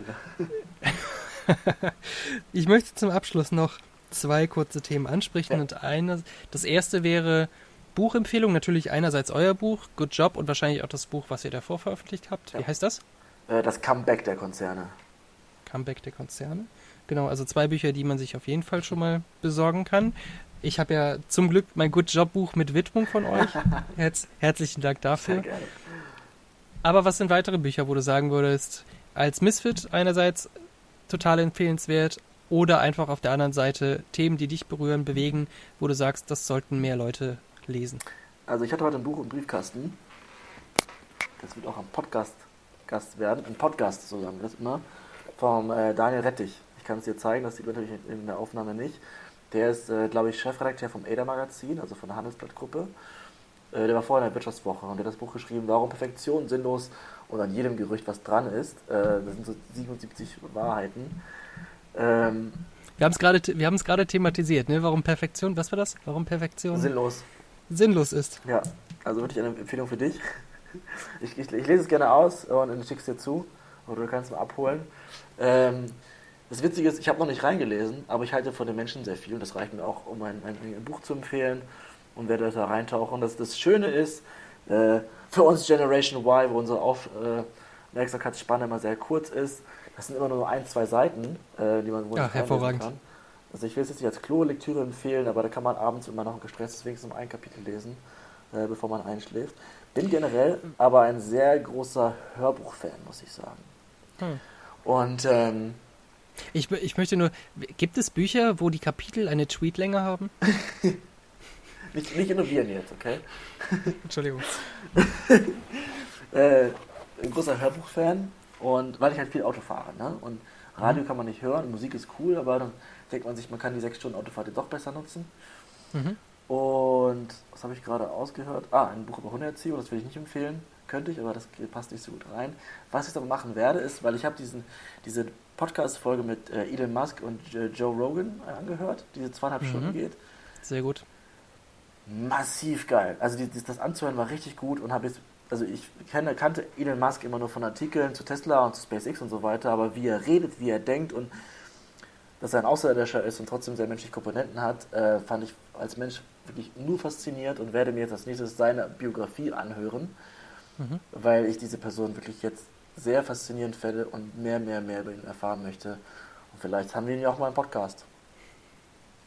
Ich finde, er ist ein sehr, sehr, also ich, mir war, für mich war es schwer, ihm zuzuhören, weil er halt sehr viel, finde ich, stottert. Aber es liegt wohl daran, dass er verdammt schnell denkt Ja. und versucht, das, was er denkt, in Worte zu fassen. Und dabei kommen dann seine, seine abgehackten Sätze und so weiter zustande. Wenn man sich einmal dran gewöhnt hat, ist es genial, was er, was er von sich gibt. Also ich muss sagen, von Sekunde 1 war ich festgenagelt. Ich habe ge- gemocht, wie seine Augen hin und her flackern, weil als er nachgedacht hat und er denkt erstmal nach, also anders als ich, denkt erstmal nach und gibt dann eine Antwort und die ist dann wirklich auch immer sehr, sehr smart. So, Das hat er aber gelernt. Am Anfang, Ja. wenn man sich äh, jüngere Vi oder ältere Videos von ihm anguckt, da war das noch nicht so. Ja. Da hat er geredet und dann kam es. Das hat er gelernt, dass er wirklich erstmal denkt Ja, und dann antwortet. Aber, ähm, aber er ist halt, was, was, was mich anspricht, er ist einfach ein sympathischer Nerd. So, wie, so sehe ich ihn zumindest. Und nicht so ein, ähm, ja, der nennt sich ja, äh, was, Business Magnet und nicht Magnat. Äh, und äh, deswegen fand ich das sympathisch. Und er hat jetzt gerade diese Woche auch eine Diskussion mit Jack May gehabt, ähm, zum Thema AI und so weiter, glaube ich, war es. Die muss ich mir noch anhören. Ist gespeichert, freue mich auch schon drauf. Aber genau solche Sachen. Sehr zwiespältiges Feedback habe ich dazu mitbekommen. Bin gespannt. ich Aber habe noch gar nichts. Also ich hatte leider noch viel keine Zeit. Spaß dabei. Danke. Gleichzeitig wollte ich noch sagen, jetzt habe ich es natürlich vergessen, aber die letzte Frage, die ich habe, neben den Buchempfehlungen, was sind Podcast, Podcast-Empfehlungen, also Gäste für unseren Podcast? Wo sagst du, absoluter Digital Misfits sollte unbedingt dabei sein, coole Lebensgeschichte, könnte vielleicht ein Vorbild sein, könnte vielleicht Inspiration geben für andere Misfits? Ähm, leider kann ich dir ich, die erste Person, die ich nennen werde, wird nichts Neues für dich sein, aber ich war begeistert vom Josh Mhm. auf eurer Veranstaltung. Das war der, der Hammer. Also seltenst gehe ich zum Speaker und sage einfach nur geil, Dankeschön. Also zu dem habt ihr ja Draht, hoffentlich bekommt ihr ihn rein, weil seine Geschichte ist super und wie er es präsentiert hat, das war eine der besten Präsentationen, die ich je gesehen habe. Ähm, wirklich grandios. Den Ali, ähm, den ihr auch hattet, der, der wird auch sehr umtriebig sein. Den, der wird sicherlich auch in einem oder anderen Podcast drin sein. Jetzt muss ich überlegen, ich muss nachdenken. Vielleicht schreibe ich das nochmal. Wer, wer jetzt der Digital Misfit wäre, der da reingehören sollte, bei euch unbedingt, von dem man wirklich was lernen könnte. Da gibt es bestimmt was. Gerne eine Person, die alt ist. Weil, also auch Josh und so, die sind ja auch alle Ende 30. Also ist für mich immer noch jung, auch wenn ich so ein bisschen Mhm. jünger bin. Aber ähm, Ich finde die Gedanken interessant. Also wirklich jemanden, der am besten so 80er, in seinen 80ern, 90ern ist, der dann aber als Querschläger wirklich mal durch die Welt gegangen ist, das fände ich mal interessant. ja. Jetzt ist mir eingefallen, was ich noch sagen wollte zum Thema Elon Musk. Ja. Und zwar, all das, was man sieht, alle Videos und so weiter, ist natürlich immer sehr einseitig. Ja. Man weiß nicht, wie es hinter verschlossenen Türen ist. Ja. Man weiß nicht, wie es hinter dem Filter ist. Und da ist natürlich wahrscheinlich auch nochmal was ganz anderes mit dabei. Uh, Uh, behind the scenes. Kann sein. Ja. Auf jeden Fall. Ähm, aber es spricht nichts dagegen, dass er wirklich ein sehr, sehr smarter Mensch ist. Und ich bin gespannt, ob er sich wirklich als Außerirdischer entpuppt am Ende. So, das war es im Prinzip auch schon. Top. Bei dir im Hintergrund ist es schon sehr dunkel geworden. Das heißt, der Hund muss raus. Meine müssen jetzt auch noch raus. Nee, der Hund ist, wurde schon rausgebracht gerade. Ah, der Hund wurde schon rausgebracht. So, kann ich mich entweder konzentrieren auf deine Fragen. Ja, aber jetzt ist vorbei. Schade. Aber Abschluss, äh, zum Abschluss noch, du hast die letzten Worte. Ja, ich freue mich sehr, dass ich diese Chance hatte. Ich meine, ich war ja vom Barcamp bis zur Veranstaltung äh, dabei. Hoffe, da kommt noch mehr. Ähm, richtig cool. Jetzt habe ich auch was gelernt, diesem Tool, dem Squadcast. Vielleicht muss ich es auch adaptieren. Ich dachte ehrlich gesagt, dass äh, ich auch gesehen werde und deswegen habe ich extra mein bestes Shirt angezogen, aber ist halt so. Jetzt ist der Hund wieder da und ich verabschiede mich. Genau. Ich danke dir vielmals und wir sehen uns beim nächsten Mal. Ciao. Ciao. Und das war's auch schon wieder mit dieser Episode vom Digital Misfits Podcast. Dir gefallen hat, würden wir uns freuen, wenn du den Podcast bei deinem bevorzugten Anbieter abonnierst und bewertest. Auch für eine Weiterempfehlung wären wir dankbar. Wenn du weitere Informationen zu Digital Misfits haben willst, findest du diese auf unserer Website unter www.digitalmisfits.net. Wir freuen uns, wenn du auch bei der nächsten Episode wieder mit dabei bist. Bis dahin wünschen wir dir eine tolle Zeit.